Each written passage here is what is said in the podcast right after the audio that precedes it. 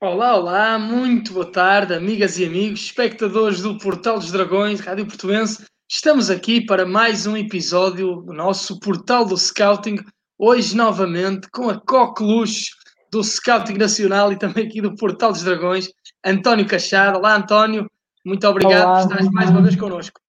Obrigado eu, deixar uma boa tarde a todos os que nos veem e deixar só uma pequena mensagem ao Daniel Guimarães, guarda-redes da Nacional, que enfrenta um problema oncológico nesta fase e desejar-lhe muita força neste momento complicado que, que atravessa.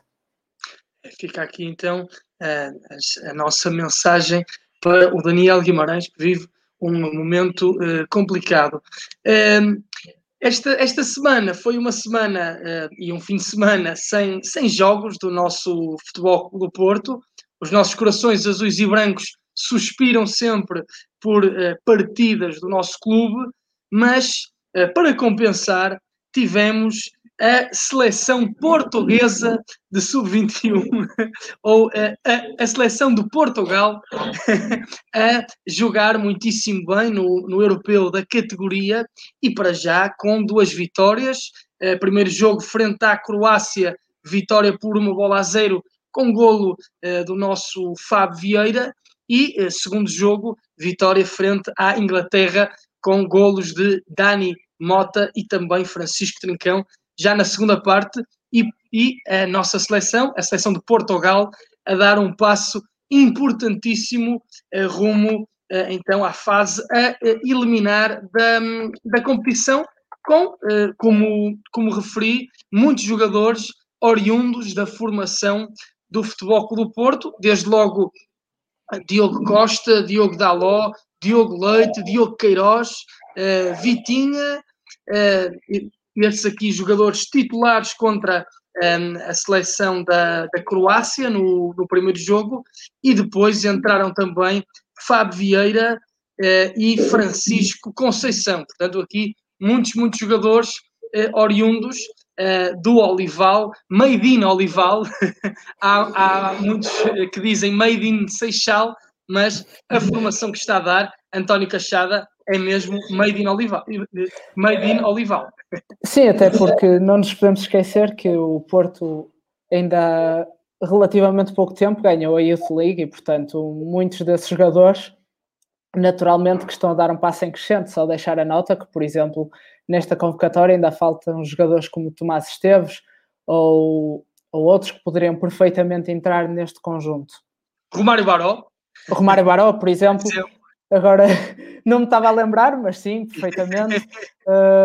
e, portanto, temos muitos jogadores que são formados na equipa do Futebol Clube do Porto, mas há outros que não estão e que poderiam perfeitamente estar. E, portanto, é uma nota de que o trabalho anda a ser bem feito um, e que agora, se calhar, será importante dar espaço a alguns destes jovens também, de forma a que eles se afirmem, quer em termos desportivos, mas depois que haja alguma valorização financeira destes jogadores.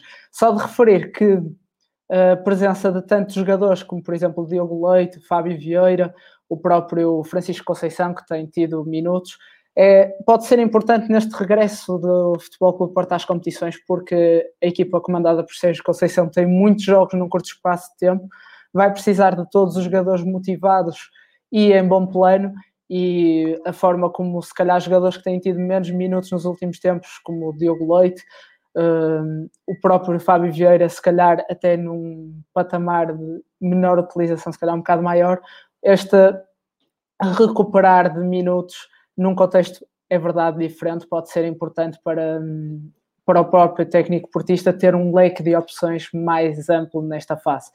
Uh, só para te passar a bola, uh, depois do nosso programa, uh, há jogo contra a Suíça.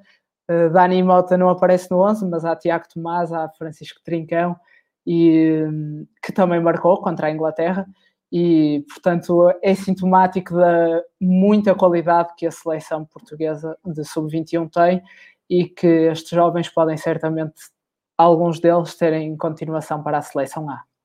Não precisas de me passar logo a bola, podes ser goloso à vontade. é, é, efetivamente temos jogo a seguir, um jogo em que Portugal creio que é favorito. Acho que esta é das melhores equipes. Portugal já teve grandíssimas, grandíssimas equipes de, de sub-21, também venceu já mundiais de, de sub-20 em, em 89 e em 91, em Riad e também em, em Lisboa, mas esta aqui é uma seleção jovem de, de, imensa categoria e eu creio até, António, que nos podemos deter nestes jogadores, nestes jogadores portugueses, eh, desde logo uh, a baliza muito bem servida por Diogo Costa, já temos falado aqui dele várias vezes, Marchesin está a fazer uma época absolutamente brutal no Futebol Clube Porto, está um guarda-redes cada vez mais completo, um guarda-redes senhorial mesmo, transmite uma confiança fantástica à equipe, mas temos que dizer, Diogo Costa também dá essa confiança quando é chamado uh, à titularidade no Futebol do Porto, tem emprestado essa confiança neste, neste torneio, de, neste europeu de sub-21 e é um guarda-redes à semelhança de Vitor Bahia, completíssimo. É um guarda-redes que tem reflexos, um guarda-redes que tem voos de gato, um guarda-redes que controla a área muitíssimo bem, sai às bolas e depois também é confortável a jogar com os pés, passo curto, passo longo e sabe-se adiantar muito bem para atuar como livro e isso é algo muito importante no futebol moderno, é? no futebol contemporâneo. Sim, há pouco a acrescentar, nós já fomos falando do Diogo muitas vezes esta, durante esta temporada, é realmente um guarda-redes de grande qualidade, que transmite uma segurança incrível e que pode, médio prazo, porque Marchesin tem dado uma resposta verdadeiramente superlativa, assumir a baliza do Futebol Clube Porto. Eu acho que é, é, importante também para o próprio Diogo Costa ter estes momentos de competição, uh, numa posição que em Portugal também está muito bem servida. Não nos podemos esquecer que há uh, Max, que há o próprio João Virgínia, que começa agora, aproveitando a lesão de Pickford, a jogar no Everton e, portanto, uh, jogar no meio de tanta concorrência também diz muito daquilo que é a qualidade de Diogo Costa e, portanto, fizeste uma, um resumo perfeito daquilo que são as características de Diogo Costa, um guarda-redes que no que é o futebol moderno se encaixa perfeitamente, essa capacidade de jogar mais adiantado, controlar o espaço, é forte quer dentro, quer fora dos postos, é um, é um guarda-redes que joga muito bem com os pés, quer em passo curto, médio, longo, e portanto absolutamente de acordo e acho que para além dos que eu referi, é outro jogador que ganha em ter minutos de competição nesta fase. Claro que se calhar neste período competitivo do Porto vai ter menos oportunidades, porque acredito que Marchesin seja intocável para Sérgio Conceição neste momento, pela forma que vive. Basta ver a exibição, por exemplo, que faz contra a Juventus, que é verdadeiramente eh, incrível e, portanto, a batalha por um lugar para Diogo Costa é mesmo titânica, eh, porque tem um concorrente de peso. É, sem dúvida, e falaste dessa concorrência de, por exemplo, Max e também João Virgínia, é uma concorrência muito forte. Diogo Costa, para já, supera, é titular na baliza de, de sub-21 e é também, uh, como referiste, um forte candidato uh, no futuro assumir mesmo a titularidade numa seleção nacional A. também, quem eu acho que é jogador de seleção nacional A e está a jogar como lateral esquerdo, ele que é lateral direito de raiz, mas também pode, obviamente, fazer o lugar à esquerda, é Diogo Daló. Um, Portugal tem um conjunto de laterais direitos absolutamente fantástico, desde logo, por exemplo, João Cancelo, uh, Ricardo Pereira, uh, Cédric, um, mas eu creio que Diogo Daló um, talvez até seja destes todos que eu uh, enumerei. Também temos, por exemplo, Manafá, que tem feito bons jogos no, no Futebol Clube Porto um, ehm, e que não tem entrado uh, para, nesta equação de seleção nacional. Temos também Nelson Semedo, que agora está no uh, Wolverhampton, também um lateral direito de enormíssima qualidade, mas eu arrisco-me uh, a dizer, creio que Diogo Daló é mesmo destes todos uh, o, o, lateral mais completo não, não será talvez aquele que ataca com mais exuberância, não será tão, tão, tanto um carrilheiro, como dizem os sul-americanos, aquele jogador que sobe de forma muito voraz pela linha, mas é um jogador que sobe com uma lógica desequilibradora, sabe sair a jogar também através do passe, do passe curto apoiado, vai, vai subindo com uma lógica de envolvimento dos, hum, dos, dos seus colegas, eh, chama a si eh, os, os outros colegas e depois também é um jogador que aguenta bem a posição, ele é alto, é esguio, jogo aéreo fortíssimo, uh, pelo solo controla tudo. Não sei qual é que é a tua opinião aqui, mas eu creio que Diogo Daló é mesmo o mais completo uh, destes laterais direitos todos, portanto, para mim já jogador da seleção A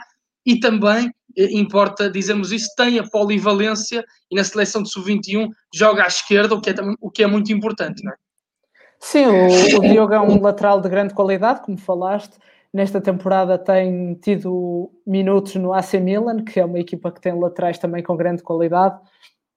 Pode jogar quer à direita, quer à esquerda, e isso pode ser não só uma vantagem para ele, mas também para a própria seleção A. Eu acho que ele, nesta convocatória da seleção A, não entra exatamente pela necessidade do sub-21 de terem um lateral com a categoria, com, a, com o envolvimento com a equipa. Não nos podemos esquecer que Diogo Dalot tem acompanhado esta seleção ao longo das diferentes gerações e, portanto, também seria importante manter esta linha de continuidade. Mas acho que se não fosse por aí que Diogo Dalot poderia facilmente ter entrado na convocatória da seleção A, não esquecendo que também não entra porque Cédric oferece garantias e por isso houve esta procura de manter o sub-21 com qualidade, até porque Nuno Mendes foi chamado à seleção A já se calhar a pensar numa integração para o europeu. E portanto se calhar também levar Diogo Dalot seria desequilibrar demasiado aquilo que era a seleção de sub-21, mas concordo na perspectiva em que Diogo Dalot mais convocatória, menos convocatória, mais ano, menos ano, uh, tem condições superlativas para entrar na seleção A, porque pode jogar à direita, à esquerda, e se à direita há muitas opções, à esquerda há Rafael Guerreiro, há Nuno Mendes, uh, há eventualmente Mário Rui, mas a partir daí, uh, quer Fábio Coentrão, quer Antunes, se calhar estão numa fase já mais descendente dos seus percursos e, portanto, essa versatilidade que Dalo oferece, que também Ricardo Pereira oferece e que também Cancelo oferece, são laterais, e o próprio Cédric, que podem jogar dos dois lados, uh, oferece a, quer ao sub-21 nesta fase, mas futuramente à seleção A, uh, uma variabilidade de opções e de características muito importante. Só, só dar a nota e fugindo aqui um bocado, se calhar, ao tema, porque toquei no Mendes, acho que foi bastante importante esta integração do jovem lateral nesta convocatória na seleção A, porque deu uma resposta muito boa uh, e certamente será uma opção caso esteja em condições e em boa forma para o europeu, e acho que isso foi muito importante. E se calhar o atraso da integração de Diogo Dalot foi importante para dar maior estabilidade ao sub-21, mas de acordo contigo, um jogador muito completo, com muita qualidade e que tem certamente um futuro risonho, quer continua no AC Milan, quer uh, decida jogar noutro clube, porque qualidade não lhe falta, demonstrou isso ao serviço do Futebol Clube Porto ainda muito jovem, e ele ainda é muito jovem, não nos podemos esquecer disso, mas já ouvimos falar dele há algum tempo, porque é um jogador de facto com muita qualidade. Já agora deixa-me agarrar também nessa parte que fizeste de Nuno Mendes. Eu acho que é, é um lateral de futuro, mas é um lateral de presente já, já mesmo para agarrar a titularidade na seleção principal. Ele que está a agarrá-la muitíssimo bem no, no Sporting, que é líder da, eh, da Liga Portuguesa é um lateral uh, com muita, muita qualidade, ofensivamente então é intratável, é rapidíssimo no transporte de bola, também e tem cruza como passado, ninguém. é muito difícil, ele sai do drible e remata uh, imediatamente, não é, não é fácil fazer isso, cruza muitíssimo bem, é ele que mete a bola na cabeça, na, é ele que mete a bola na chuteira de Cristiano Ronaldo, que depois o gol acaba por ser invalidado, mas é um passe tremendo, um passe longo em que a bola vai teleguiada cai ali no, no pé de Cristiano e depois uh, não há. Um, Falou-se muito na questão do vídeo árbitro, nem sequer é o vídeo árbitro aqui, é a tecnologia da linha de golo que é diferente, que de até é uma tecnologia talvez mais fácil de implementar do que a do próprio vídeo árbitro, mas não.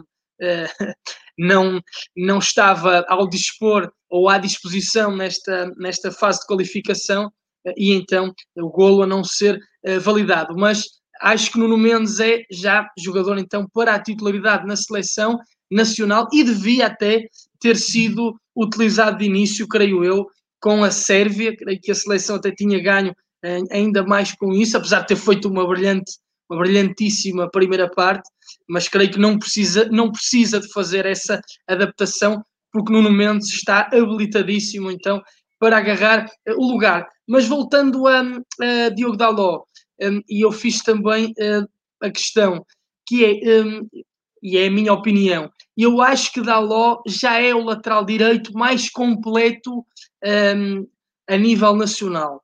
Claro que um, abordando os jogos em especificidade, uh, às vezes uh, pode o selecionador nacional, com tantas opções, e como referi há pouco, um, até ofensivamente mais exuberantes, talvez Nelson Semedo e o próprio Cancelo são jogadores com uma capacidade ofensiva e mesmo de um, e mesmo individual ao nível do drible muito assinalável. Talvez Daló não tenha tanto, mas tu não consideras que Daló é aqui o jogador mais completo que consegue, que consegue unir melhor a parte ofensiva com a parte das exigências defensivas?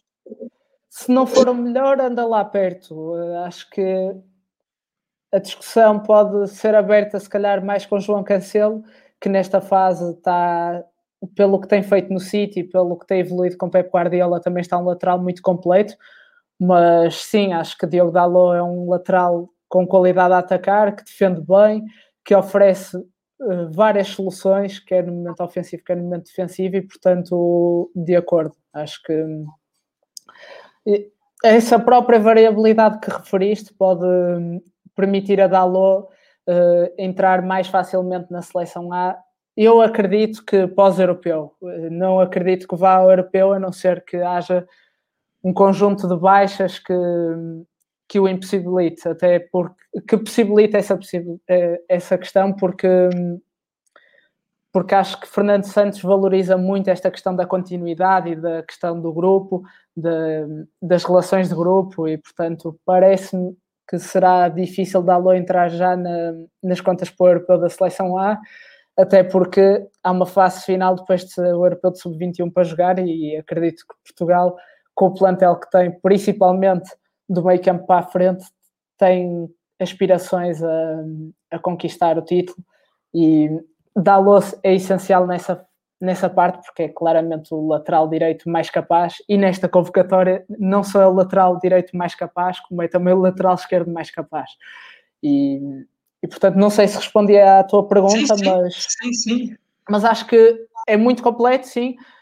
Uh, pode haver a dúvida se será Dalot, se será Cancelo em termos de variabilidade de opções, quer ofensivamente, quer defensivamente mas oferece coisas muito distintas ao que oferece, por exemplo, Nelson Semedo, Ricardo Pereira, que são dois laterais também com muita qualidade.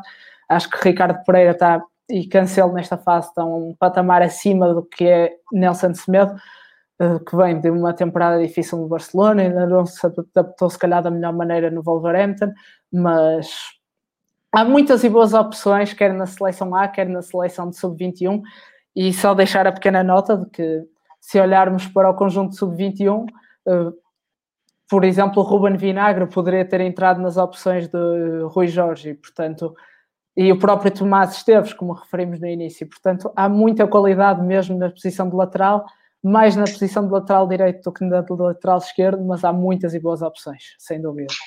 É, e eh, pensando nessas muitas e boas opções, temos uma dupla de centrais eh, campeã europeia uh, Youth League pelo Futebol Clube do Porto, Diogo Queiroz e Diogo Leite. Um, e eu aqui, um, a questão seria, uh, Diogo Queiroz não ficou no, no plantel do, do Futebol Clube do Porto, é agora titularíssimo no Famalicão. Diogo Leite um, não é titular no Futebol Clube do Porto, mas vai entrando, vai jogando. Um, aqui a questão que se pode colocar é um, estes dois jogadores não jogam uh, ou não são titulares no Futebol Clube do Porto, pensando também que Diogo Queiroz já saiu, mas um, porque será a concorrência muito alta neste momento no, no, eixo da defesa, pensando, por exemplo, em Pep e um Bembá, e por isso não uh, tiveram espaço, porque importa pensar também nisto. Uh, Diogo Leite e Diogo Queiroz têm sido, ao longo dos anos, a dupla titular, quer, quer nas camadas jovens do Futebol do Porto, quer também nas seleções jovens nacionais. Um, ehm, e uh, relegaram muitas vezes para o, o banco aquilo que foi a, a dupla de, de centrais uh, do, uh, do Benfica, um, ehm, que é o, o Ruben, que é agora uh, titular na seleção, na seleção A, e também o. Agora falta-me o outro. Ferro. O Ferro, exatamente. e aqui, portanto, qualidade A, a questão que eu te colocaria era porque é que estes dois jogadores não conseguiram um, quer ganhar lugar no Futebol Clube Porto, quer também uh, está, uh, darem já o salto para a seleção nacional. Achas que a concorrência é efetivamente mais forte ou aqui pode-se falar na questão da oportunidade que não foi dada, talvez? Vou tentar não me perder, se vês que eu me perdi na resposta, porque vou pegar se calhar na vertente de Ferro e Ruben Dias para contextualizar a minha resposta. Mas se formos a ver Ferro e Ruben Dias entraram numa fase em que o Benfica se calhar não tinha tantas opções para a defesa central ou que as opções não eram tão viáveis ou que houve problemas físicos. Um, basta pensar que Jardel não tem tido se calhar a melhor condição física nos últimos anos, mas tiveram mais espaço, tiveram mais oportunidades. Ferro acabou por ter um, um último meio ano de Benfica uh, na temporada passada mais complicado e isso retirou-lhe espaço, mas Ruben Dias teve esta regularidade de minutos, para, espaço para, para errar, para ir jogando, e neste momento assume-se não só como, seleção da, como titular da seleção nacional, peço desculpa, mas também como titular de uma das melhores equipas europeias, que é o Manchester City. E, portanto, acho que no caso do Futebol Clube Porto e de Diogo Queiroz e Diogo Leite, terá sido um bocado um misto das duas vertentes, ou seja, Uh, nos últimos anos o Porto teve Pep, teve Marcano, teve uh, anteriormente Felipe, uh, centrais de grande qualidade, com características distintas e que, um, e que retiraram espaço a quer a Diogo Leite, quer a Diogo Queiroz. Não sei se referi na lista Militão, mas acho que é uma é um nome importante porque se nos lembrarmos bem, Diogo Leite aparece numa altura em que até faz vários jogos no início daquela temporada e chega Militão e é Militão que retira o espaço a Diogo Leite e sabemos todos da qualidade de Militão. E, portanto, a vertente da concorrência é sem dúvida importante e depois, se calhar, naturalmente, esta concorrência também diminuiu o espaço de, destes centrais. Talvez o, do, o treinador do Futebol Clube Porto também tenha sentido uh, e ele trabalha, ou trabalhou, uh, no, no caso de Diogo Queiroz, mas trabalha com Diogo Leite, um, há várias temporadas e de forma regular e, portanto, conhecerá as características do Central melhor do que nós, mas também ainda não teve, se calhar, condições para o lançar de forma tão regular, ou não teve vontade, ou o que for, mas acho que estará num meio caminho, porque qualidade eles têm, se calhar o contexto não foi o ideal e tenho a certeza que a concorrência muito forte que estes dois centrais tiveram uh, os impediu de se assumirem, se calhar, melhor no Futebol Clube Porto. Mas vemos que Diogo Leite tem tido algumas oportunidades nesta temporada, se calhar não da consequência que se exigiria, mas também a concorrência de Pep, uh, e vimos a exibição de Pep, por exemplo, contra a Juventus, uma exibição superlativa, retiraram esse espaço a Diogo Leite, que no início da época até se falou que podia estar de saída, e portanto Uh, é um bocado por aí, ou seja, o contexto muito competitivo tem reduzido o espaço, mas eu acho que são dois centrais de tremenda qualidade, dois centrais que se entendem muito bem, isso é numa dupla de centrais e acho que isto não é nenhum uma coisa muito complicada. Uh, o entendimento entre, entre ambos os centrais é dos fatores mais importantes para que a dupla funcione bem e Diogo Queiroz e Diogo Leite complementam-se muito bem. Diogo Queiroz saiu, Uh, penso que é título definitivo, com a opção de recompra ou com o Porto também tem uma porcentagem do passe, não tenho assim 100% de certeza de qual terá sido os moldes do negócio, mas Diogo Queiroz saiu, tem jogado no Famalicão pelo menos na generalidade da temporada, agora com o Vieira nos primeiros jogos acabou relegado para o banco de suplentes, mas acredito que mais jogo, menos jogo irá ter mais palco e Vieira também é um treinador que já potenciou, por exemplo, um central como Tapsoba no Guimarães, que hoje é um dos mais promissores centrais da Europa, na minha opinião, mas temos também Diogo Leite, que pode aproveitar a menor condição física de Pepe nesta fase, penso que ainda não estará, ou que não está recuperado ainda e pode estar em dúvida para o próximo jogo. O técnico Sérgio Conceição pode querer proteger um, Pepe e se Diogo Leite estiver a tempo de, de, participar na partida com Santa Clara, pode ser uma das opções, ou El Ossar, e, e será importante também para o próprio Central se sentir valorizado depois de uma, de uma fase de grupos de sub-21 que lhes está a correr bem. Já uh, visitamos a baliza, já olhamos também para a defesa e agora pensamos no meio-campo, também com dois elementos uh, made in Olival, uh, Fábio Vieira e também Vitinha. Uh, começando por Vitinha, de facto, já, já, na, já na temporada passada de, de Futebol Clube Porto ao Peito, ele demonstrou-se um jogador muito importante no que, no que a condução de bola diz respeito. Era, era um jogador que sabia recuar para vir buscar jogo e depois transportava, conduzia, sempre com uma postura altiva, cabeça levantada, verticalizava muito bem no passe e sabia chegar a zonas de finalização para o último passe remate. Ele também é muito perigoso nos remates de fora remates fortes, e aqui também interligando com Fábio Vieira, se Fábio Vieira, por princípio, é mais um médio ofensivo, eh, digamos assim, para jogar entre setores, ele olha para a equipe contrária e procura se colocar nas chamadas zonas mortas. Fábio Vieira, Vitinha é mais um jogador que aparece no espaço eh, no, no espaço 10, digamos assim, no espaço de médio mais ofensivo, no espaço definidor do jogo, para o último passe remate. Como é que tu vês a interação destes dois jogadores e também que evolução é que tu lhes perspectivas? Creio que também são dois elementos. O meio-campo da seleção A está recheadíssimo, também com muitíssima, muitíssima qualidade.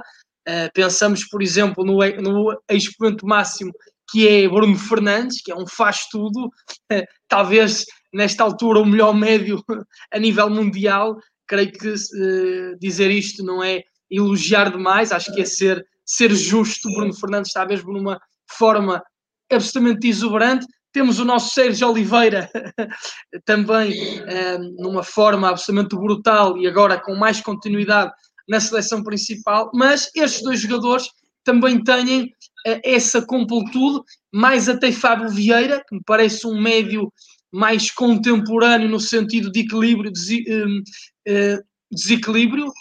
Vitinha, creio que é esse médio mais contemporâneo nesse equilíbrio desequilíbrio. Fábio Vieira, acho que talvez seja um jogador mais ofensivo apenas, talvez tenha que crescer um pouquinho nessa robustez defensiva.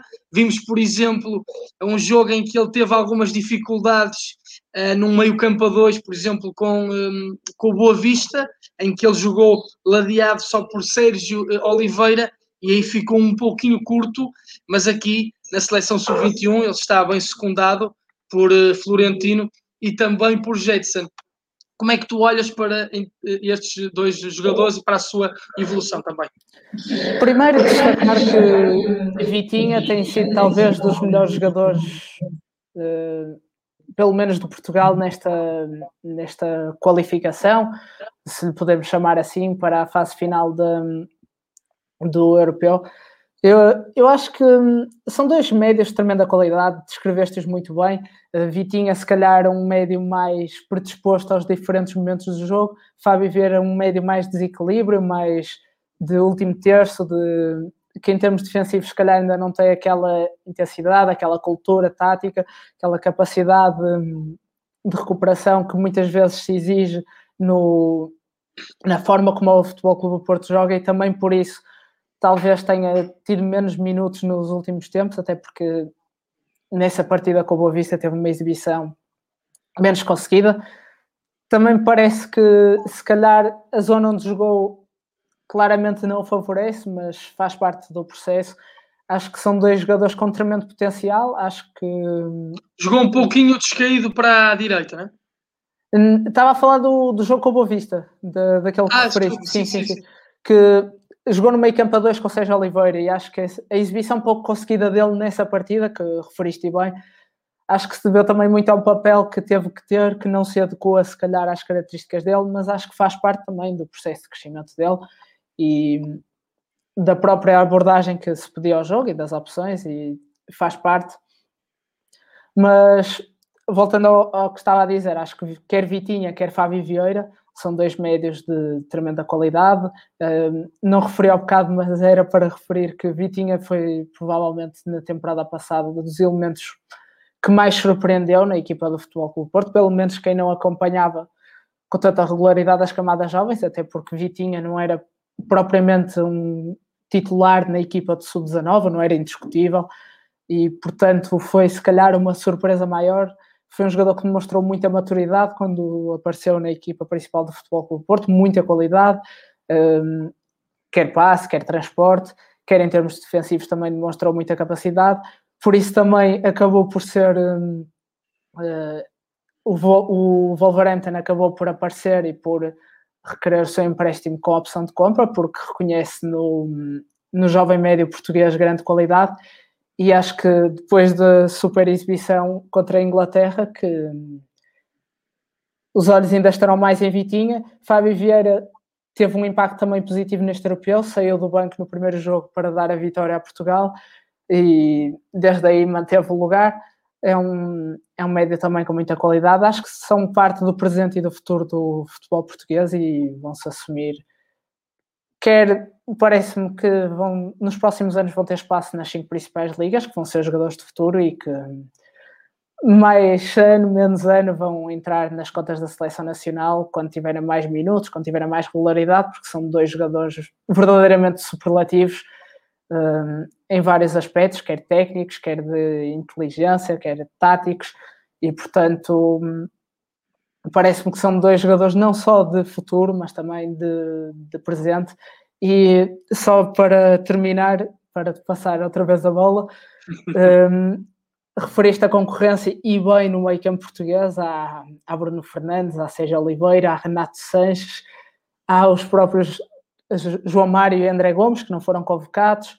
Uh, corro o risco de me estar a esquecer de alguém de tanta qualidade que existe em Portugal, na posição de médio centro, João Moutinho, por exemplo, que já falamos dele, e portanto há muitas e boas opções e parece-me que apesar da luta ser difícil, que quer Vitinha, quer Fábio Vieira, se formos noutra perspectiva, por exemplo, a Pedro Gonçalves do Sporting, que vão ser jogadores que vão encabeçar esta nova esta, estes próximos anos, por assim dizer, da, da seleção nacional e vão participar nessa renovação certamente. É, e eh, já, já falamos dos jogadores que têm sido titulares eh, nesta seleção portuguesa e, e eh, também tem saído do banco Francisco Conceição e também temos neste, neste europeu João Mário. Portanto, Francisco Conceição e João Mário são dois extremos. João Mário já vem desde a temporada passada iniciou esta época no, no plantel principal. É um repentista, um jogador muito rápido, muito vertical. Uh, Falta-lhe ainda, talvez, uh, a percepção da pausa e um futebol mais associativo, mas mais a capacidade de jogar dentro uh, e também de, de, chamar a si alguns dos seus colegas para um futebol mais envolvente. E Francisco Conceição tem-se tem assumido, se não começou como, uh, um, um, como regular no plantel principal, era até do, da, da equipa B, agora ultimamente tem sido um jogador que até tem assumido mais preponderância do que João Mário no futebol do Porto A e mesmo na seleção de sub-21, isso nota-se, tem sido um jogador um, com uma grande capacidade no um para um, uh, mudança de velocidade, sobretudo arranque, é um jogador explosivo, é um jogador com a chamada finta curta, é muito difícil tirar a bola, é um jogador muito agressivo na procura do golo, vemos que é um jogador pressionante, ele recupera muito bem uh, bolas, ehm, mas não sabemos, apesar de ser um jogador à imagem do seu pai, um jogador agressivo no momento defensivo, na reação à perda, não sabemos ainda algumas coisas, quer do ponto de vista ofensivo, quer também desse ponto de vista defensivo, eh, globalmente, tudo aquilo que pode, que pode dar. Mas eh, garra e qualidade eh, ele tem. Queria também que te pronunciasses um pouquinho sobre estes dois jogadores que parecem de grande futuro, já com inserção no presente, mas que ainda podem levar algum tempo a assumirem aqui um grau de destaque elevado, quer na seleção de sub-21, mas principalmente na seleção A. Uh, acho que, pegando no ponto de João Mário, parece-me que nesta fase isso é mais ou menos visível, perdeu algum espaço na equipa do Futebol Clube do Porto. É um jogador com qualidade. Acredito que se calhar nos próximos tempos terá dificuldades em, em ter minutos, até porque surgiu o Francisco Conceição e já, já lá vou. Mas há a Corona, a Luís Dias, a Otávio, uh, vem agora para a próxima temporada a PP e, portanto, vai haver muitas opções para as zonas onde João Mário pode eventualmente jogar e, portanto, se calhar o Futebol Clube Porto até poderá pensar num empréstimo, dar se calhar mais minutos nesta fase até na equipa B, um, para permitir a João Mário evoluir nesses aspectos que referiste. Contra Francisco Conceição, acho que tem sido, e eu penso que ainda não tive a oportunidade de falar dele cá no portal do Scouting, um, é um jogador que. Não sobre ele. Acho que ainda não falei sobre ele, tenho essa ideia. Mas se, se tiver enganado, também os nossos ouvintes uh, podem depois dizer. E mas... também não tem problema nenhum, caso já tenhas falado nele, sim, podes sempre sim, falar muitas vezes. Olha, eu faço não sei quantos programas por semana e já falei dele imensas vezes. mas eu acho, eu acho que ainda não falei sobre ele e é, é importante até para abordar o, o tópico, porque foi um jogador claro. que me surpreendeu bastante um, na forma como entrou na equipa principal de futebol do Porto, principalmente porque, referiste bem, tem o, o, o, treinador do Futebol Clube Porto é o seu pai e parecendo que não, isso tem peso naquilo que é a forma como as pessoas olham para o, a utilização do jogador e, e é assim, não há mal nenhum porque é uma coisa perfeitamente natural mas a personalidade com que Francisco Conceição entrou nos jogos do Futebol Clube Porto, até muitas vezes em situações difíceis, por exemplo, contra o Boa Vista, contra o, o Braga, a personalidade com que entrou, com que partiu para cima dos adversários no 1 para 1, com que procurou visar a baliza, eh, a qualidade técnica que demonstrou em condução, em drible, eh, na recepção, eh, acho que são aspectos que mostram que Francisco Conceição tem um potencial verdadeiramente assinalável. Acho que é um jogador que merece ter minutos no Futebol Clube Porto, porque para além de ter essa qualidade, para além de ter a agressividade que referiste e que muitas vezes, se calhar, neste tipo de jogadores, e principalmente quando eles são jovens, às vezes falta, e no caso dele não falta, ele é agressivo a defender, herdou isso e bem do, do seu pai. Um, é, são características que o aproximam de estar mais pro, preparado para este contexto de, de, alto rendimento. Eu acho que o Francisco Conceição tem sido mesmo uma, uma das revelações da temporada. Chegou se calhar numa fase tardia, mas eu acredito que pode ser uma peça muito importante para o Futebol Clube do Porto nestas próximas jornadas, principalmente pela, pela carga competitiva. Estou curioso para ver como se terá alguma oportunidade, por exemplo, para ser titular. Uh, vimos muitas vezes Francisco Conceição sair do banco e tem dado uma resposta muito boa, mas penso que ele ainda não terá sido titular, ou se foi, foi poucas vezes, e hum, portanto gostar, gostaria de ter mais essa percepção, por exemplo, dele a partir do 11, mas é um jogador que nos, mesmo num contexto sub-21, contexto já diferente daquele que estamos a falar, uh, também agitou, também tem entrado bem, tem oferecido qualidade, é um jogador ainda muito jovem. Uh, acredito que, tem mesmo muito potencial e que vai ser um jogador muito importante, no, quer no contexto de futebol do Porto, quer nesta fase, no contexto sub-21, mas parece-me, do que tenho visto, que se tudo correr bem, Francisco Conceição vai ter grande impacto no futebol português e no futebol mundial, porque a personalidade que ele tem demonstrado em contextos adversos tem sido incrível, incrível sem dúvida. Muito, muito potencial, muita capacidade, muita personalidade, e acho que isso são, em poucas palavras, descreve aquilo que é Francisco Conceição, ou que tem demonstrado ser, pelo menos. É, e já falámos então destes jogadores presentes na seleção sub-21 portuguesa, mas falta aqui um elemento que nós já nos fartámos de elogiar, eh, que é Romário Baró. Romário Baró é para mim, uma surpresa nesta, nesta fase da sua carreira. Claro que ele ainda vai muito a tempo e nós temos que ser uh, justos e temos que ter alguma calma, não embandeirar em arco, que também, uh, às vezes, uh, a evolução nas carreiras pode ser mais positiva, mais negativa, ou também não, não dizendo isto, pode ser oscilante, também temos que compreender isso. E, essa e é uma fase muito delicada, aquela fase após a, após a formação, é?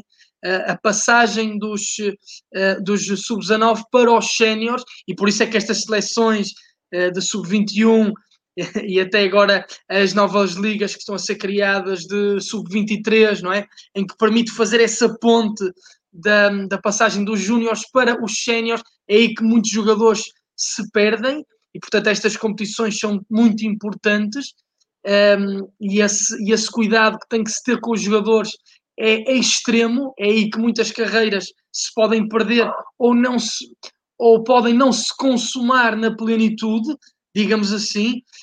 Um, não sei se é isso que se está a passar com o Baró, acho que uh, Baró tem apresentado ainda assim um bom nível, tem jogado pela equipe B, uh, quando foi chamado uh, na equipe principal, fez bons jogos.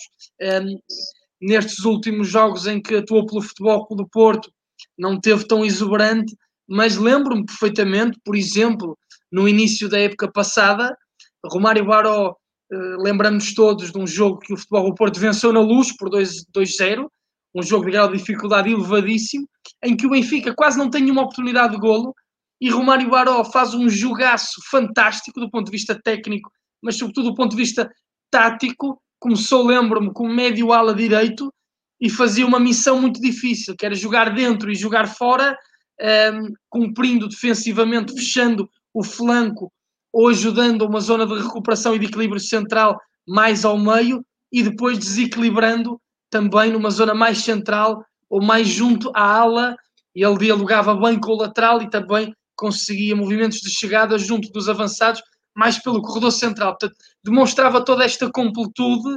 Uh, é um, eu olho para ele um bocadinho uh, com um potencial, uh, e o próprio Nené também aqui nos, nos programas que fez connosco falou nisso, e prognosticava uma carreira mesmo, eventualmente até um patamar de Bruno Fernandes, que ele tem essa capacidade também de definição, tem esse, tem esse fino recorte, tem essa, um, essa qualidade mortífera no remate, que ele, ele remata bem, ele é muito bom tecnicamente.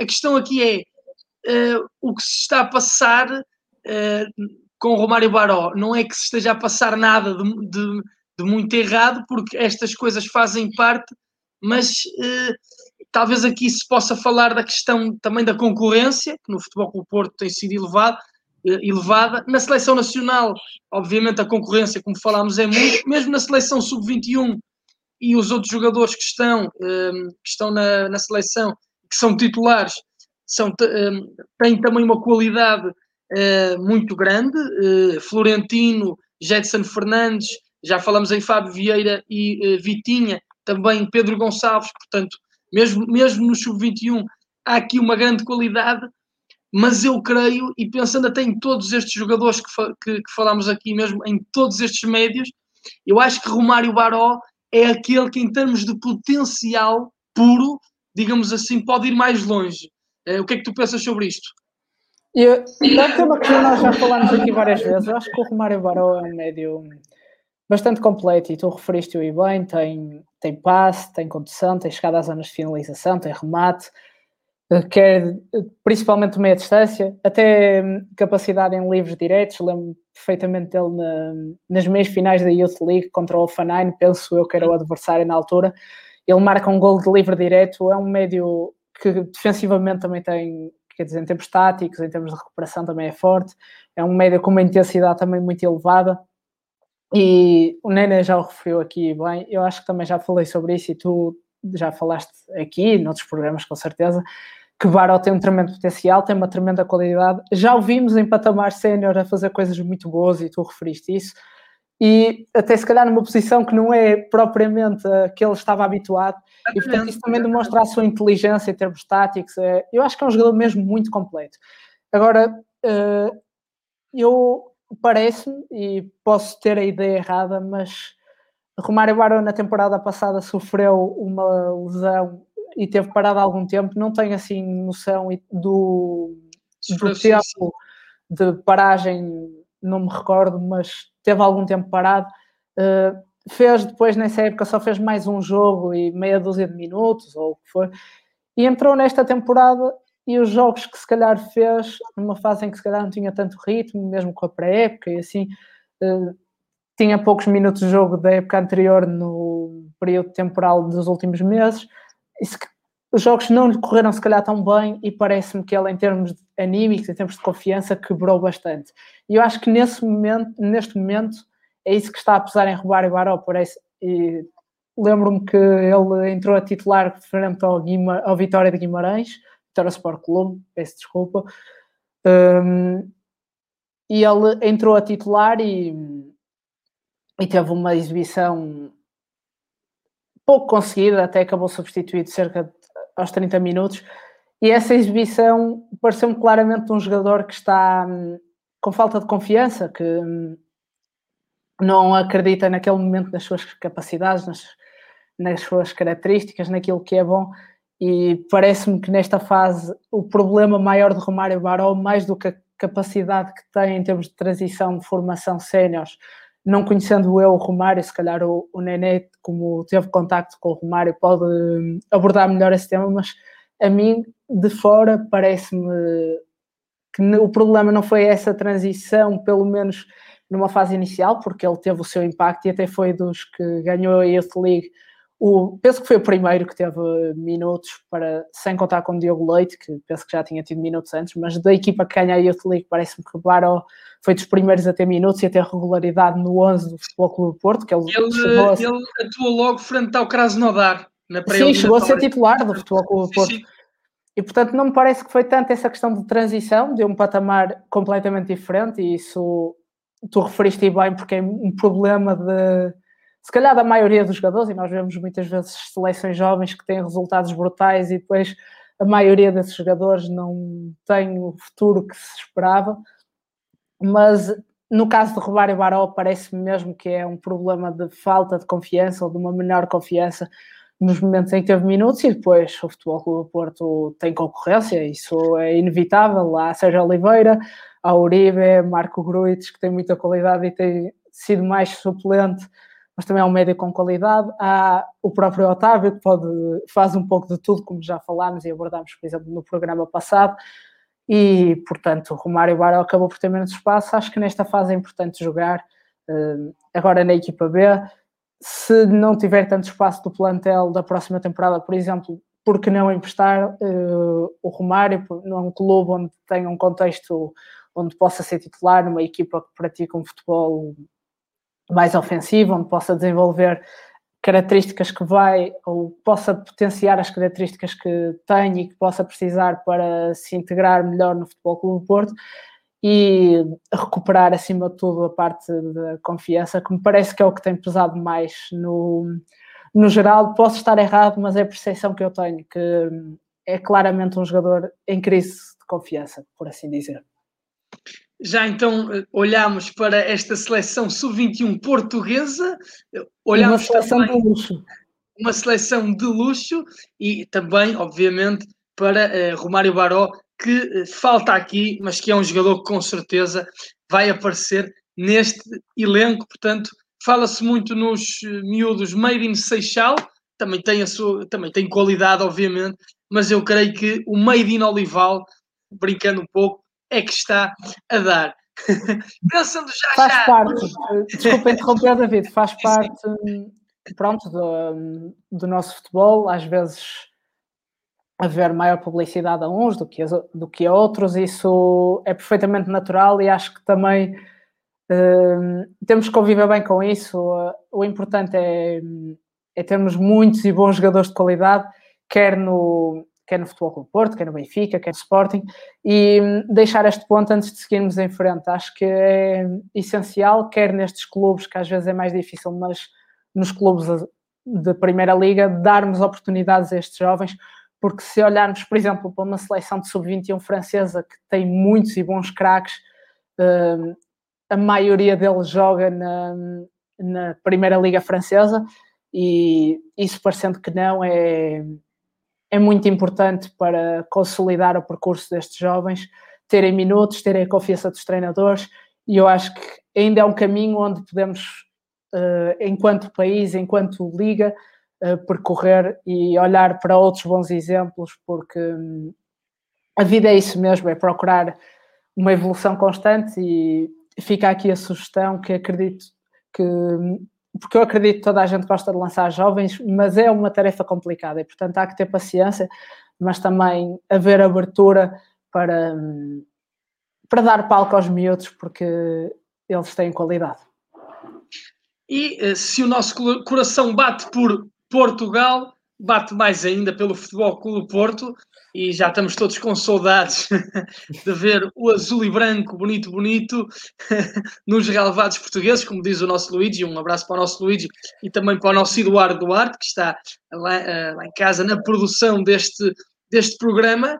Eh, mas já estou a pensar nesse jogo sábado 20 e 30, frente ao Santa Clara, para acompanharem aqui Rádio Portuense e Portal dos Dragões, com os comentários, com o relato do Luís e com os meus comentários, marquem já na agenda e olhamos para uma equipe do Santa Clara bastante interessante, uma equipe com qualidade no trato de bola, talvez falta aqui ali às vezes alguma agressividade que muitas vezes vem do banco, por exemplo, quando entra o Ucra, que é uma grande figura do futebol português, quer dentro de campo, quer também fora de campo, um jogador muito engraçado, faz Uma também de ar fresco.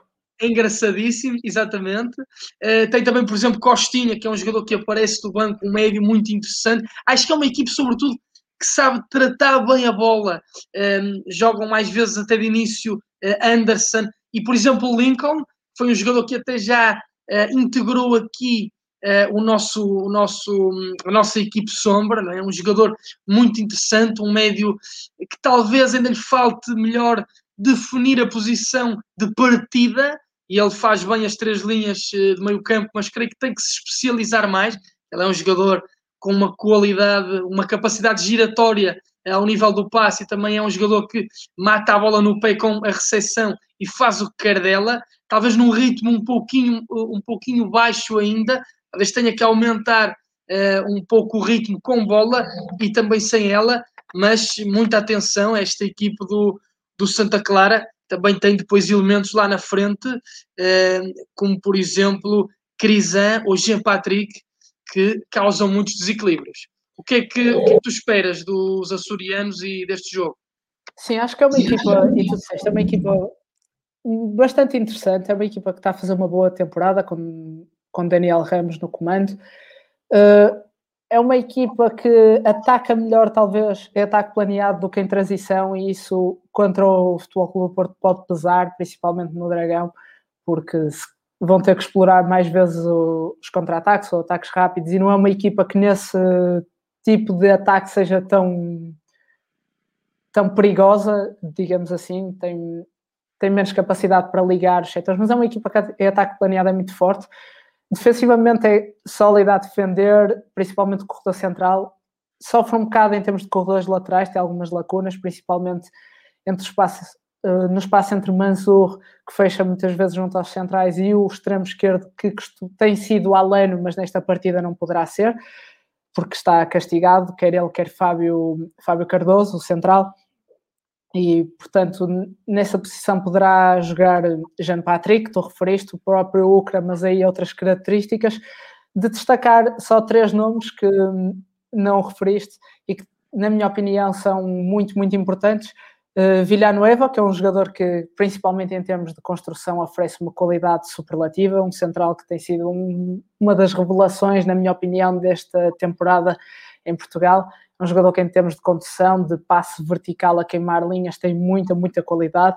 Depois referir Carlos Júnior, um extremo que tem muita capacidade para desequilíbrio, mas que se destaca principalmente pela forma como aparece em zonas de finalização e pela qualidade que tem a finalizar.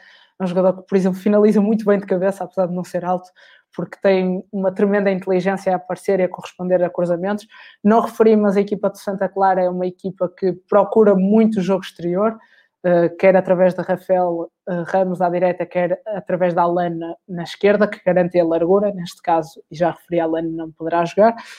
Uh, depois no ataque tem Rui Costa a surgir, Cris é também um avançado perigoso, e, mas queria referir uh, no meio campo um elemento que tem sido muito importante, que é Morita, chegou do futebol japonês no mercado, na janela de transferências de inverno e é um médio com grande qualidade, principalmente com bola, é um jogador que joga bem sob pressão, que tem capacidade para jogar ao primeiro toque, uh, boa qualidade na recepção, boa qualidade no passe, seja curto, seja a variar o flanco, uh, e é um jogador que em termos defensivos é agressivo, mas tem muita inteligência também em termos de posicionamento. Parece-me que dentro disto temos uma equipa bastante interessante. Villanueva está em dúvida para a partida e isto pode ser um ponto importante porque com Fábio Cardoso suspenso uh, e Tassano, que tem poucos jogos esta temporada e vem de lesão, uh, João Afonso, se Villanueva não estiver disponível, é o único central do plantel e isto pode ser um ponto importante.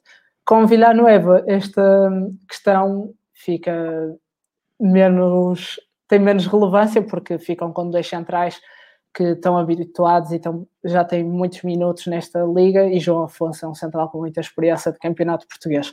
Mas queria essencialmente destacar estes três jogadores, Carlos Júnior, pelos golos que faz, pela capacidade que tem para criar desequilíbrios. Penso que neste momento é o melhor marcador de Santa Clara após a saída de Tiago Santana. Uh, destacar também Villanueva, que foi um jogador que, que jogou bem, por exemplo, contra o Futebol Clube Porto na primeira volta, que tem feito um campeonato muito interessante, principalmente a fase inicial, e depois Morita, que chega de um campeonato que se calhar para a maioria das pessoas é um bocado desconhecido, mas que são campeonatos que hum, o, as pessoas devem cada vez mais olhar e, e, por exemplo, os departamentos de scouting podem encontrar jogadores de grande qualidade e abaixo de preço e fica a recomendação, por exemplo, do campeonato japonês, já falámos aqui de um jogador esta temporada que sai da nossa equipa sombra hoje, já lá vamos, mas Moisés Caicedo, que é um médio de grande qualidade e que foi para o Brighton. Um, campeonatos que agora estão a surgir, como o, o, campeonato norueguês, o campeonato dinamarquês, campeonatos nórdicos que têm também muito talento e, portanto, aconselho as pessoas a procurarem mais jogadores porque vão encontrar certamente surpresas muito interessantes quem fala destes campeonatos pode falar, por exemplo, do MLS, que tem um campeonato muito interessante e eh, com características diferentes do nosso e dos campeonatos europeus mais tradicionais, mas fica também esta nota de que há muitos e bons futebolistas e Morita deu um mote para, para se observar no globo. E de Morita passamos, por, passamos já à nossa nova aquisição para a equipe Somba. Eh, Nicolas Raskin, do Standard de Liège, portanto, aqui o campeonato belga, onde também aparecem uh, jovens muito, muito interessantes, depois uh, são assambarcados também pelos grandes clubes europeus. Lembro-me, por exemplo, olha, falámos há pouco de Diogo Daló, lembro-me de Salmakers no, no Milan, que foi um jogador que por acaso há uns anos identifiquei e até escrevi sobre ele, que era era eh, um jogador com uma qualidade absolutamente brutal, eh, um jogador capaz de ser eh, um médio, mesmo jogando a partir de, de, lateral, de lateral direito, até lateral esquerdo também, pode fazer ambas as posições. Olha, por exemplo, acho que era um jogador capaz de, de, jogar, por exemplo, numa equipe de Guardiola, não é? Guardiola que usa muito aqueles laterais a vir dentro, fazer uh, ajuda à circulação, não é? Uh, podia ser, por exemplo, um elemento uh, com, essas, com essas missões. Mas então vamos aqui a este jogador do campeonato belga, sempre um campeonato em que os olheiros, os scouts devem estar muito atentos. Sim, porque é um campeonato com muito talento e onde o que referimos, onde o que falei há bocado é muito importante. Os jovens têm espaço, têm minutos e o Nicolás Raskin é um, um jogador de 20, 20, anos feitos recentemente, que tem tido bastante palco no Standard Liège, mas há outros jogadores muito interessantes e se calhar até durante esta temporada ainda vamos tocar em mais alguns da Liga Belga, quem sabe, porque há muito e bom talento e basta olhar para a seleção belga dos últimos anos, quer dizer, temos visto um crescimento da seleção belga porque há muito aproveitamento do, dos talentos que tem nas diferentes posições. Mas é um jogador uh, que tem feito uma época regular, tem 36 jogos, é um médio, um médio centro, também pode jogar um bocado mais recuado. É um médio com uma forte qualidade técnica, é um jogador que joga bem ao primeiro toque, sob pressão, tem uma qualidade na recepção muito, muito boa. É um jogador que tem uma quer uma tomada de decisão, quer uma capacidade para executar muito, muito interessantes. É um jogador que em tempos de passe tem uma qualidade superlativa, um, tem agressividade no nos aspectos mais defensivos, um bom sentido posicional, uma boa visão de jogo, lê também bem o jogo, tem capacidade para aparecer na construção, mas também tem, se for exigido, de aparecer em zonas entre linhas e criar desequilíbrios, e portanto parece um médio bastante interessante, um médio completo e que hum, vai ter um futuro, se tudo correr normalmente, muito interessante. Tem jogado bastante no Standard Liège nesta temporada. Foi adversário, por exemplo, do Benfica na Liga Europa e marcou um dos golos que marcou foi frente ao Benfica de cabeça num, numa incursão na área bastante interessante. É um jogador que não marca muito, ou pelo menos esta época não tem feito muitos golos eh, e que se calhar pode melhorar nesse aspecto, mas que tem uma qualidade com principalmente com bola, mas também sem bola muito interessante. Acredito que irá dar o salto para uma das cinco principais ligas num, num futuro curto, médio. Era um jogador que, por exemplo, num campeonato português daria com certeza jeito a todas as, as principais equipas, quer Porto, quer Benfica, quer Sporting, quer, por exemplo, Braga. Não sei se seria se calhar acessível, apesar de que não encontrei grandes notícias de rumores de transferências, mas isso também vale o que vale.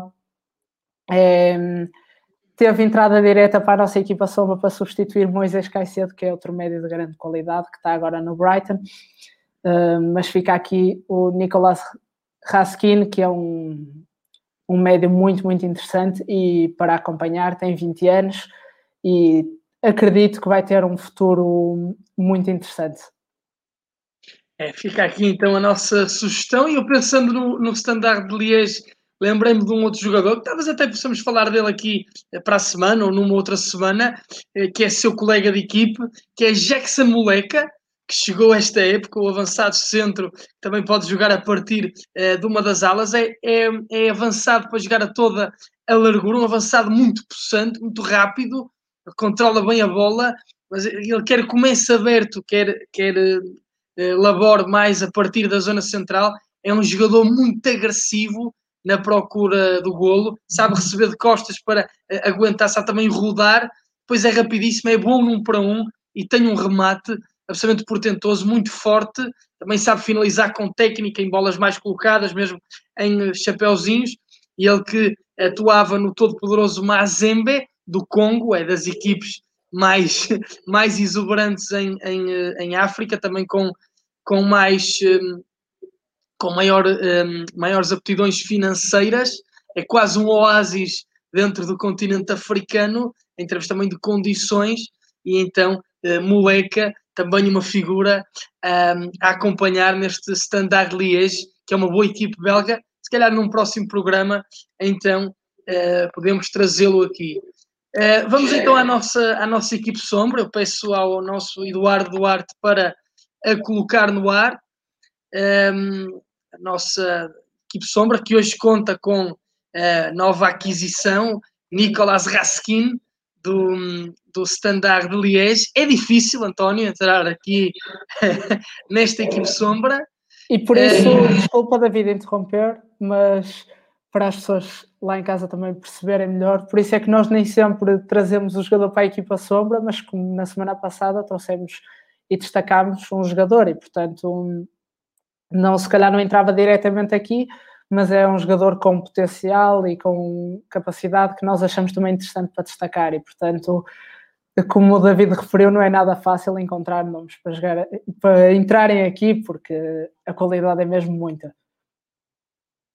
A qualidade é mesmo muita e, e eh, a nossa equipe sombra, que, que para já está, um, está já completa, já está completa há muito, há muito tempo, uh, com, com grandes, grandes craques. O, o, Eduardo já está a colocar no ar e eu não, não estou a conseguir, a conseguir vê-la.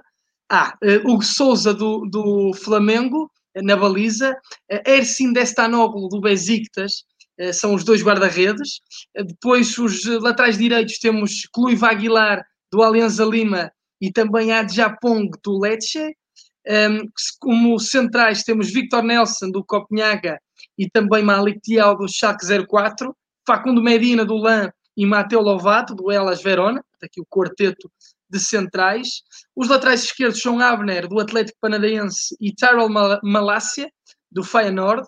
Médios defensivos temos Patino, do Arsenal, e Gustavo Assunção, do Famalicão, filho de, filho de Paulo Assunção. Depois, no, no meio-campo, no meio -campo, temos eh, Goksu, do, do Feyenoord, e também Sávio, do Atlético eh, Mineiro.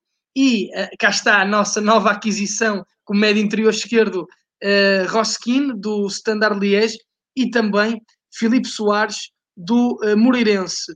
Como médios ofensivos temos Marcos António, do Shakhtar, e Ani Zadji, do, do Rangers, filho de Jorge Adji. Como extremos esquerdos temos Darami, do Copenhaga, e também Cody Gakpo, do, do PSV. Como extremos direitos temos uh, Orozco do Lecce e também, e agora não ah, e uh, Mboku do uh, Stade Rem e como uh, avançados centro temos um, ehm, do Ghent uh, Yaremchuk e também qual é que é o último? Não, agora Lacina não, não Traoré do ah, Ajax. Ah, exatamente. E Lacina Traoré do Ajax. Agora não, não estava a conseguir ler Exatamente, o nosso Lacina Traoré do Ajax, portanto aqui uma, uma equipe sombra muitíssimo bem recheada, já há muitos programas que ninguém consegue entrar, mas hoje tivemos, eh, abrimos aqui a passadeira vermelha, red carpet, então para este belo jogador do Standard. Antes de despedirmos, eh, Eduardo, eh, eu pedia-te ehm, que fosses ehm, às nossas, ehm, às nossas mensagens, às nossas redes sociais, para ver quem anda aí desse lado, só ler algumas, algumas mensagens.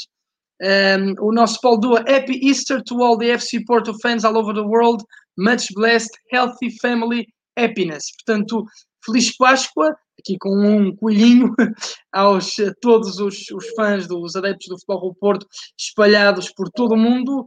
Um, muitas, muitas bênçãos e, um, e saúde, uh, felicidade familiar aqui deseja-nos o Paul Dua, o nosso ouvinte de língua inglesa, no nosso Twitter. Também um abraço para quem nos segue no Twitter. Uh, Miguel Garcia, pertinência e profissionalismo. Obrigado, David. Um abraço. Muitíssimo obrigado, Miguel Garcia. é para isso que aqui estamos, para Exatamente. sermos pertinentes e para sermos profissionais. e acho que num, num momento em que, numa semana em que nos vimos afastados do, do nosso Futebol Clube do Porto, dos, eh, ou dos jogos do nosso Futebol Clube do Porto. O nosso Futebol Clube do Porto está sempre no nosso coração, está sempre próximo, quer joga ou não. Mas então trouxe, trouxemos aqui a seleção portuguesa para nos sentirmos um pouquinho mais em casa. José Carlos Vasconcelos Oliveira, abraços ao Guimarães e ao superlativo Cachada. também Gaia e Força Porto vence por nós. De facto, aqui o, o superlativo aqui do Cachada é uma imagem. Mas gosto da alcunha. o superlativo Cachada, exatamente. É, é uma alcunha muito boa, portanto, eu agradeço aqui ao José Oliveira porque é um elogio Superlativo. Superlativo, exatamente. É um elogio superlativo do nosso superlativo ouvinte e espectador José Carlos Oliveira, ao nosso superlativo cachada aqui do nosso portal de scouting, o José Carlos, que está em Istambul, Gaia, e também é precisamente para Istambul que queremos ir rumo à final da Champions, não é? Exatamente. Luís Nunes, boa tarde, portistas. Boa tarde, Luís. Obrigado por estar desse lado. Richita Ratilal, não percebo porque não colocar o Francisco Conceição a titular. Já falámos um pouquinho aqui. Porque que põe o TT a titular, o Tiago Tomás? Aqui, é, eu, eu creio que aqui, em termos dessa comparação uh, direta, em termos de Conceição, é, Tiago Tomás é avançado centro, é, apesar de ser móvel, é avançado centro. Francisco Conceição é mais extremo e eu creio que Portugal um, quer dizer, tem, já jogou com Francisco Conceição, com, já jogou com o Trincão eh, e com Pedro Gonçalves como extremos e com Tiago Tomás como avançado centro, ou então também já jogou eh, em dupla com Dani Mota e, e Pote, mais uma posição de, de segundo avançado, por isso é que Francisco Conceição creio que ainda não, não é titular, porque não sendo médio puro, teria que entrar mais como extremo ou mesmo como segundo avançado, e aqui também a questão da concorrência a falar mais alto também. Sim, muitas vezes é uma questão de características e uh, se calhar até porque Tiago que Tomás Rui tem... Jorge quer, não é? Daquilo Sim, que do que Rui Jorge, Jorge pretende para o jogo. Não nos podemos esquecer que Portugal um, mudou um bocadinho a forma de jogar no Sub-21, formou um losango no meio campo e, pois. portanto, isso também pode diminuir, se calhar, um espaço inicial de Francisco Conceição no 11. E não nos podemos esquecer que a concorrência é muita. Tiago Tomás tem jogado bastante no Sporting e é um jogador com qualidade. Há a Dani Mota, que também está, tem estado em bom plano, o próprio Trincão é um jogador de tremenda qualidade e, portanto, acho que é mesmo uma questão de características para esclarecer aqui o nosso ouvinte que daquilo que Rui Jorge pretende para o jogo e daquilo que é o, que, que são os princípios, as ideias e o sistema montado pelo selecionador de sub-21 uh, eh, português, que, e também não nos podemos esquecer que Francisco Conceição também estará ainda em alguma adaptação ao contexto sub-21, visto que tem, tem tido, teve uma entrada se calhar mais surpreendente, mas merecida pelo impacto recente que teve no contexto de Futebol Clube do Porto. E no, no último jogo da seleção, frente à Inglaterra, jogou Florentino como médio defensivo e depois o tal, eh, e para eh, o tal losango ficar completo, jogou Jetson Fernandes, médio interior esquerdo, Vitinha, médio interior direito e Fábio Vieira no vértice mais adiantado. E depois uma dupla, a tal dupla de avançados que falei, Dani Mota e, eh, e Pote, eh, Pedro Gonçalves, que é neste momento, quer a partir de extremo, quer a partir de segundo avançado, é um jogador que não pode sair da equipa, está, é? está de uma forma tão exuberante e aqui fica mais difícil uh, por estas questões até mais táticas também, uh, apesar da concorrência, mas mais por questões táticas, fica difícil a Francisco Conceição entrar já como, como titular. Cristiano Paulo, Fábio Silva não vai ao Sub-21 porquê? Alguém sabe? Exatamente. Até, Acho que o mesmo motivo. Fala, Fábio Silva, exatamente. Sim, desculpa, David. Não, não, claro. Acho que será um bocado pelo mesmo motivo do que respondemos à outra pergunta. Há muitas opções. Se calhar Fábio Silva não tem tido, em termos de minutos, a regularidade que precisaria para estar no pico de forma neste momento. E Rui Jorge, pelas, o selecionador Rui Jorge, pelas características dos jogadores que tinha, tinha muitos jogadores, preferiu levar outros. Eh, tinha Tiago Tomás e Dani Mota, eh, com a ausência de, de Jota e Rafael Leão por lesão decidiu levar João Mário e Gonçalo Ramos. Acho que é mesmo por uma questão de características, de talvez uh, momentos de forma que a decisão foi tomada, apesar de Gonçalo Ramos também ter jogado pouco no Benfica, mas acredito que seja mesmo por uma questão de, daquilo que o técnico da seleção de sub-21 pretende para o jogo da, da seleção. Acho que será mesmo essa a explicação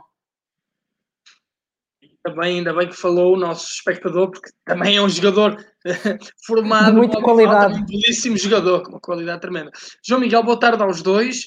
Porque o Porto não empresta aos jovens. Isto de passar da B para a A é complicado, porque um erro encosta logo. Sei que são dores de crescimento, mas eles precisam de errar para aprender. Não seria mais vantajoso emprestar para crescerem? Custa-me ver estes jogadores com tanto talento a não ser bem aproveitado no Porto. Um abraço. Eu aqui creio que a questão prende-se com que um, o pensamento, creio que foi, o Porto achou que ia uh, utilizar estes jogadores e tem utilizado. A verdade é que estes jogadores não jogam, muitos deles não são titulares indiscutíveis, não foram titulares indiscutíveis, mas, mas foram utilizados. Por exemplo, Fábio Silva, o ano passado, marcou pelo, pelo jogou e marcou, por exemplo, pelo Futebol Clube do Porto. Vitinha também foi utilizado pelo Futebol Clube do Porto na equipe principal Uh, Romário Baró, uh, o ano passado e este ano, foi utilizado pela equipe principal. João Mário este ano já atuou. Fábio Vieira, são jogadores que entram uh, na, numa lógica de plantel, de plantel principal, são jogadores que dão garantias de qualidade. Creio que são jogadores que talvez Sérgio Conceição talvez já espere mais qualquer coisa deles, por isso é que os apertou em linguagem, em gíria futebolística, nas conferências de imprensa. Hum, agora, o que se pode pensar nos próximos anos é se não forem jogadores para terem mais minutos, aí sim pode, podem ser jogadores emprestáveis para crescerem, para terem mais regularidade, para terem mais oportunidades e aí sim voltarem à casa-mãe. E temos muitos casos de sucesso.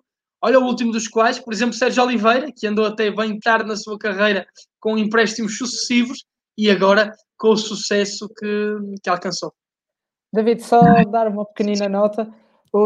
Outra questão que pode influenciar esta questão dos empréstimos é hum, as limitações que agora existem. Sabemos que dentro do contexto nacional há uma limitação. Agora falta-me o um número exato, mas penso que seis, sete jogadores estará por aí.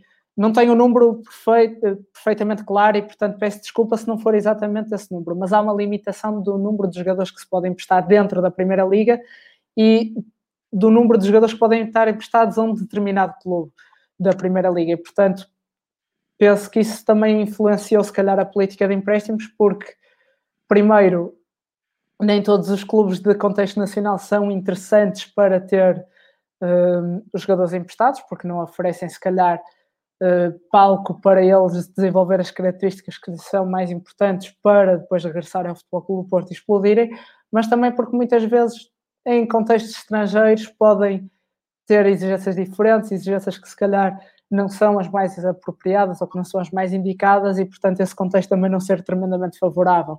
E, portanto, essa questão da limitação dos empréstimos também pode, uh, acredito eu, afetar esse planeamento, para além do que tu referiste, da confiança que eu acredito que o clube tem nestes jovens jogadores. Isso é um dado também, um dado bastante importante. Um dado formal que interessa bastante aqui para esta discussão. Uh, Miguel, o Mi Miguel, acho que faz falta trabalho físico ao Romário Barão, mas é só a minha opinião. É, eu, eu percebo o que está a dizer, talvez precise de, um, de mais alguma eh, robustez, mas atenção, às vezes quando se trabalha muito o físico de um jogador e quando se quer fazer um jogador crescer, um jogador fortalecer, que pensando mesmo em massa muscular, muitas vezes retira-se-lhe aquilo que são as suas aptidões primordiais. Lembro, por exemplo, de um caso eh, paradigmático para mim de Robinho, quando saiu de Espanha para, para a Itália, para o Milan, quiseram dar-lhe mais, mais robustez física, mais força, e ele ficou um armário, mas perdeu um pouquinho daquilo que era a sua ginga, que o caracterizava tanto, que o distinguia, que o tornava melhor que os outros, não que ele, não que ele jogasse mal, obviamente, mas perdeu alguma da capacidade que tinha ao nível do drible, portanto, eh, eh, registramos aqui esta opinião do Mi Miguel, mas mesmo assim, muita cautela quando se trabalha o aspecto físico de um jogador, não é? Sim, o Futebol Clube de Porto terá com certeza gente muito competente nessa área e que percebem muito mais do que eu ou do que tu sobre esse tema, mas acho que referiste um ponto muito importante, que é muitas vezes acrescentar essa tal capacidade física, muitas vezes eh, pode castrar o jogador ou tirar-lhe características ou diminuir características em que é forte. E, portanto, esse trabalho tem que ser muito bem pensado, sem dúvida. Grande trabalho, amigos. Um abraço a todos desde a Bolívia. Eh, e acho que, acho que até podemos terminar por aqui com esta mensagem do nosso Stevenson Patrick. O nosso programa eh, já vai longo, já estamos é em tempo de compensação Uh, o, o, árbitro já, já levantou duas placas aqui com o tempo de compensação.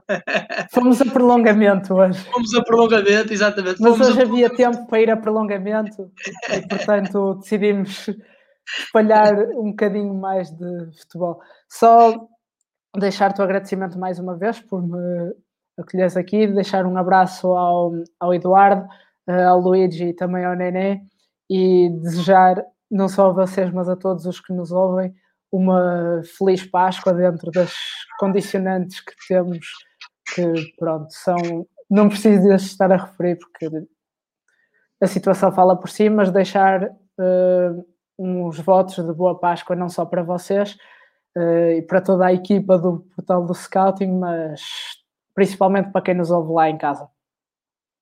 E uma, uma excelente Páscoa para ti, António Superlativo Cachada, e para toda obrigado. a tua família. Muitíssimo obrigado por teres estado aqui hoje conosco. O portal do, Scout, do Scouting volta para a semana, antes do Futebol Clube do Porto Chelsea, jogado em Sevilha, no Ramon Sanchez Pirruan. Talvez um pouquinho mais cedo do que, do que fizemos uh, do que o fizemos hoje, Uh, vamos ver ainda o horário ou não, se calhar repetimos este horário, mas deixamos o horário ainda em aberto. Mas para a semana estaremos aqui com certeza. Mandar um abraço também ao Nené Reis, que também faz parte aqui do nosso, do nosso painel. Um abraço também ao António Cachada, que esteve na produção deste programa. E um abraço a todos vocês. Eu volto já amanhã para mais conteúdos. Beijinhos e abraços. Muitíssimo obrigado e até à próxima.